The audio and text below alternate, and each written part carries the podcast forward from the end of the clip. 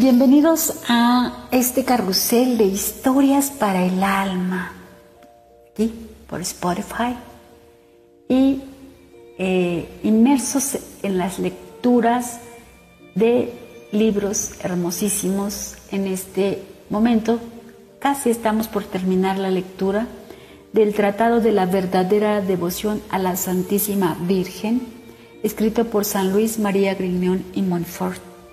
Comenzaremos con el capítulo séptimo a partir del número 213.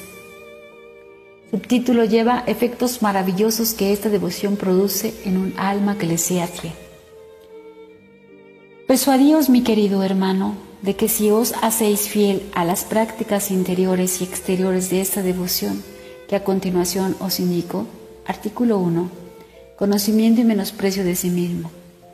Por la luz que el Espíritu Santo os dará por medio de María, su querida esposa, conoceréis vuestro mal fondo, vuestra corrupción y vuestra incapacidad para hacer toda forma de bien, y en consecuencia de este conocimiento, os menospreciaréis, no pensando en vos más que con horror. Os consideraréis como un caracol que todo lo mancha con su baba, o como un sapo a que todo lo emponzoña con su veneno o como una serpiente maliciosa que no busca sino engañar. En fin. La humilísima María os hará partícipe de su profunda humildad, que hará que os menosprecéis, que no menospreciéis a nadie y que améis el menosprecio. Artículo 2. Participación en la fe de María. La Santísima Virgen os dará parte en su fe ha sido más grande sobre la tierra que la fe de todos los patriarcas, los profetas, los apóstoles y todos los santos. Al presente que ella reina en los cielos, no tiene más esta fe, pues ella ve claramente todas las cosas en Dios por la luz de la gloria. Entre tanto, con el agrado del Altísimo, no la ha perdido entrando en la gloria, sino que la ha conservado para guardar en la iglesia militante a sus más fieles servidores y siervas. Cuanto más entonces ganaréis la benevolencia de esta augusta princesa y virgen fiel, tanto mayor será la pura fe que conservaréis en toda vuestra conducta, una fe pura que hará que apenas atendáis a lo sensible y extraordinario, una fe viva y animada por la caridad, por la que vuestras acciones serán movidas exclusivamente por un puro amor, una fe firme e inconmovible como una roca que hará que permanezcáis firme y constante en medio de las tempestades y de las tormentas. Una fe actuante y penetrante que cual misteriosa ganzúa os dará entrada en todos los misterios de Jesucristo, en los fines últimos del hombre y en el corazón del mismo Dios. Una fe valerosa para emprender y llevar a cabo sin vacilación grandes empresas por Dios y por la salvación de los hombres. En fin, una fe que será vuestra antorcha inflamada, vuestra vida divina, vuestro tesoro escondido de la divina sabiduría y vuestra arma todopoderosa, de todo lo cual os serviréis para alumbrar a los que andan en las tinieblas y sombras de la muerte, para abrazar a aquellos que son tibios y tienen necesidad del oro encendido de la caridad, para dar la vida a los que están muertos por el pecado, para tocar y derribar con vuestra palabra dulces y poderosas los corazones del mármol y los cedros del Líbano, y por último para resistir al diablo y a todos los enemigos de la salvación. Artículo 3. Gracia del puro amor. Esta Madre del Amor hermoso quitará de vuestro corazón todo escrúpulo y todo temor servil. Ella lo abrirá y ensanchará para correr por los mandamientos de su Hijo con la santa libertad de los hijos de Dios y para introducir en él ese puro amor del cual ella es tesorera de tal manera que en adelante no os conduzcáis más, conforme lo habéis hecho, por el temor de Dios, que es caridad, sino por puro amor. Lo miraréis como vuestro bondadoso Padre, a quien os afanaréis por complacer incesantemente, con quien conversaréis confidencialmente, como un hijo en relación a su buen Padre. Si acabaréis infelizmente de ofenderlo, os humillaréis prontamente ante él. Le pediréis perdón humildemente le tenderéis la mano con sencillez y os levantaréis de nuevo amorosamente, sin turbación ni inquietud, y continuaréis caminando hacia Él sin desaliento. Artículo cuarto. Gran confianza en Dios y en María. La Santísima Virgen os llenará de una gran confianza en Dios y en ella misma. Primero, porque no os aproximaréis más de Jesucristo por vos mismo, sino siempre por medio de esta cariñosa Madre. Dos, pues habiéndole dado todos vuestros méritos, gracias y satisfacciones, para que de ellos disponga según su voluntad, ella os comunicará sus virtudes y os revestirá de sus méritos, de tal suerte que podáis decir a Dios con confianza, He aquí a María vuestra sierva, que se haga en mí según tu palabra Exiancilla domini fiat mihi secundum verbum tum. Lucas 1.38. Tercera, porque habiéndoos dado a ella enteramente en cuerpo y alma, ella que es generosa con los generosos y más generosa que los generosos mismos, se os entregará de una manera maravillosa, pero verdadera, de tal modo que podréis decirle con atrevimiento, tu sum ego salvum me fac. Yo soy vuestro Santísima Virgen, salvadme. O como ya lo he dicho con el discípulo amado, accepite y mea, os he tomado, Madre Santísima, por todos mis bienes. Podréis aún decir con San Buenaventura, exe, domina salvatrix mea fiducialiter agam et nom timevo, quia fortitudo mea et lauis mea indominu estu. Y en otro lugar, tus totus ego sum, ot omnia mea tua sunt, o Virgo gloriosa super omnia, benedicta, ponam teut signaculum super cor meum quia fortis, est un mors dilectio tua.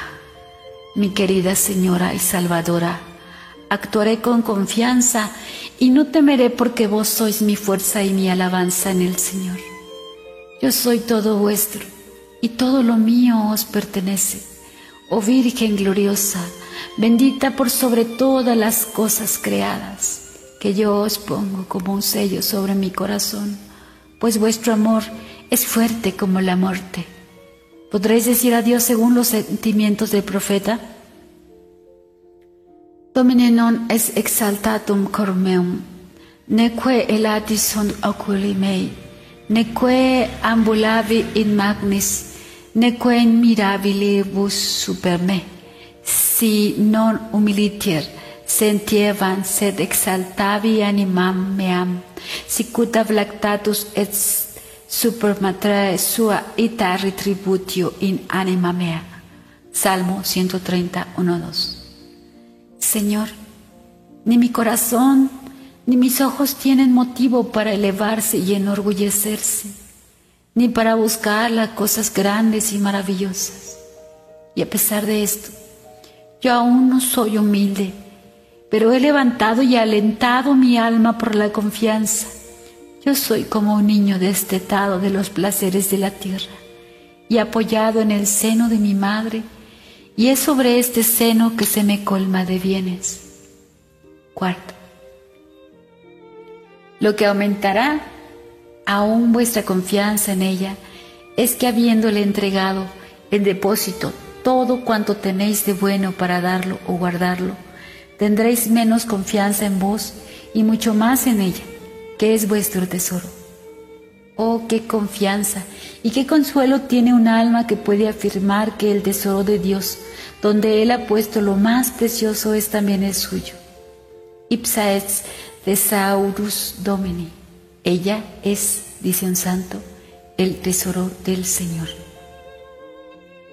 Artículo quinto. Comunicación del alma y del espíritu de María. 217.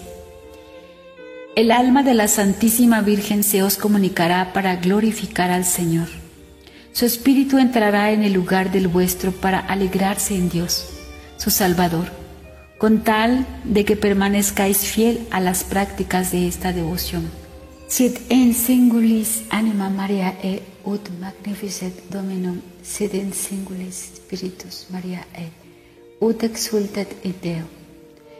Que el alma de María esté en cada uno, para glorificar en él al Señor, que el Espíritu de María esté en cada uno, para allí regocijarse en Dios. ¿Cuándo vendrá este tiempo dichoso dice un santo varón de nuestros días, que estaba como anonadado en María. Ah, ¿cuándo vendrá este tiempo venturoso en que la Divina María sea reconocida Señora y soberana en los corazones, a fin de someterlos plenamente al imperio de su grande y único Jesús?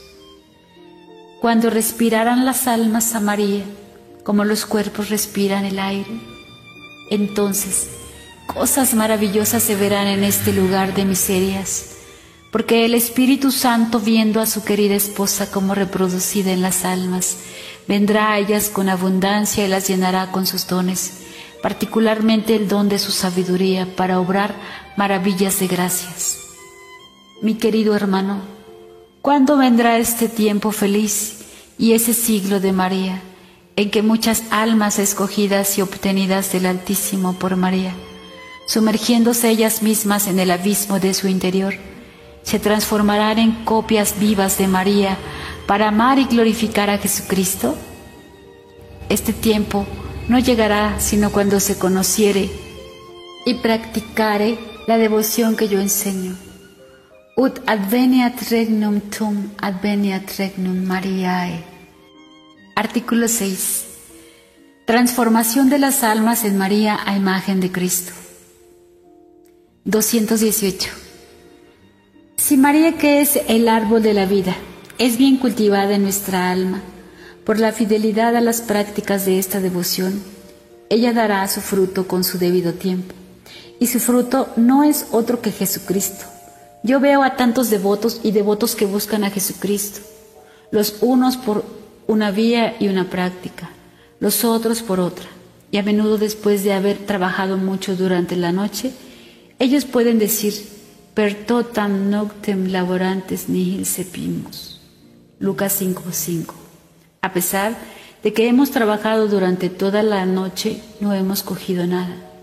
Y se les puede decir, laborastis multum et indulistis param. Mucho habéis trabajado y poco habéis ganado. Jesucristo aún es muy débil en vosotros, pero por el camino inmaculado de María y esta práctica divina que os enseño, se trabaja durante el día, se trabaja en un lugar santo, se trabaja poco. No hay noche en María, pues en ella no ha habido pecado, ni aun la menor sombra. María es un lugar santo, y el santo de los santos donde los santos son formados y moldeados. Resaltados lo ruego, esto que digo, que los santos son moldeados en María. Hay una gran diferencia entre hacer una figura en relieve a golpes de martillo y cincel y una figura vaciada en un molde. Los escultores y estatuarios trabajan mucho haciendo las figuras de la primera manera y les es preciso mucho tiempo, pero hacerlas según la segunda forma supone poco trabajo y se emplea poquísimo tiempo. San Agustín llama a la Santísima Virgen forma de el molde de Dios. Si forman de apelem digna existis, el molde propio para formar y moldear dioses. Quien es echado en ese molde divino es prontamente formado y moldeado en Jesucristo, Jesucristo en él. Con poco gasto y en poco tiempo se convertirá en Dios, pues es echado en el mismo molde que ha formado a un Dios. Me parece que se podría plenamente comparar a estos directores y personas devotas que desean formar a Jesucristo en sí mismos o en los otros con prácticas diferentes a esta, con escultores que poniendo su confianza en su habilidad, su industria y su arte, dan una infinidad de martillazos y golpes de cincel a una piedra dura o a un pedazo de madera burda para hacer una imagen de Jesucristo. Y algunas veces no aciertan con la representación de Jesucristo al natural ya sea por la falta de conocimiento y de experiencia de la persona de Jesucristo, ya a causa de algún golpe maldado que ha estropeado la obra. Pero para aquellos que abrazan este secreto de la gracia que yo les presento, los comparo con razón a esos fundidores y moldeadores que habiendo encontrado el bello molde de María, en que Jesucristo ha sido natural y divinamente formado, sin fiarse en su propia industria, sino únicamente en la bondad del molde, se arrojan y pierden en María, para transformarse en el retrato al natural de Jesucristo. Oh bella y verdadera amparación, pero ¿quién la comprenderá? Desearía que fueseis vos, mi querido hermano. Pero acordaos que no se echa en un molde sino lo que está fundido y líquido, es decir, que es necesario destruir y fundir en vos al viejo Adán para transformarse en el nuevo, en María. Artículo 7. La mayor gloria de Cristo. 222. Por medio de esta práctica fielmente observada, daréis a Jesucristo más gloria en un mes que por cualquiera otra, aunque más difícil en muchos años. He aquí las razones en que me fundo. Primero, porque realizando todas vuestras acciones por medio de la Santísima Virgen, según enseña esta práctica, abandonáis vuestras propias intenciones y operaciones, aunque buenas y conocidas, para perderos, por así decir, en las de la Santísima Virgen, aunque ellas os sean desconocidas, y por ello entraréis a participar de la sublimidad de, las, de sus intenciones, que han sido tan puras, que ha dado mayor gloria a Dios por la menor de estas por ejemplo, hilando en la rueca o dando una puntada con la aguja, que un San Lorenzo asado en su parrilla, por medio de este cruel martirio, y más aún que todos los santos con sus más heroicas acciones. Esto hace que durante su vida en la tierra ella haya adquirido un cúmulo tan inefable de gracias y de méritos que primero se contarían todas las estrellas del firmamento, las gotas del agua del mar, y los granitos de arena de sus orillas que sus méritos y sus gracias, y que haya dado más gloria a Dios que cuanta le han dado y vendrán a darle todos los ángeles y santos. Oh prodigio de María, vos no sois capaz sino de hacer prodigios de gracias en las almas que desean perderse en vos.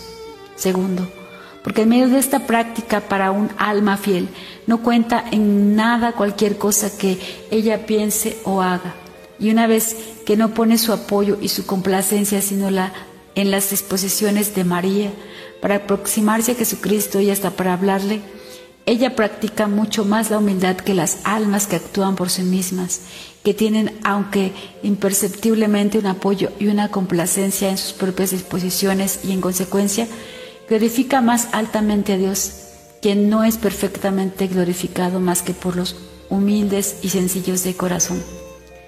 Porque la Santísima Virgen, deseando por su gran caridad recibir en sus manos virginales el presente de nuestras acciones, les confiere una belleza y un brillo admirables, las ofrece por sí misma a Jesucristo, siendo de esta manera más glorificado nuestro Señor, que si las ofreciéramos por nuestras manos criminales. Cuarto, en fin, porque vos no pensáis nunca en María sin que ella en vuestro lugar piense en Dios. No alabáis ni honráis jamás a María sin que ella con vos alabe y honre a Dios. María es toda relativa a Dios. Y me atrevo a llamarla la relación de Dios, pues no existe sino respecto a Él o el eco de Dios, que no dice ni repite otra cosa sino Dios. Si decís María, ella dice Dios. Santa Isabel alaba a María y la llama bienaventurada porque había creído. María el eco fiel de Dios exclamó, Magnificat anima mea dominum. Lucas 1:46. Mi alma glorifica al Señor. Lo que María ha hecho en esta ocasión lo repite todos los días cuando se alaba, se la ama, se la honra o se entrega a ella. Dios es alabado, Dios es amado, Dios es honrado se entrega la persona a Dios por María y en María.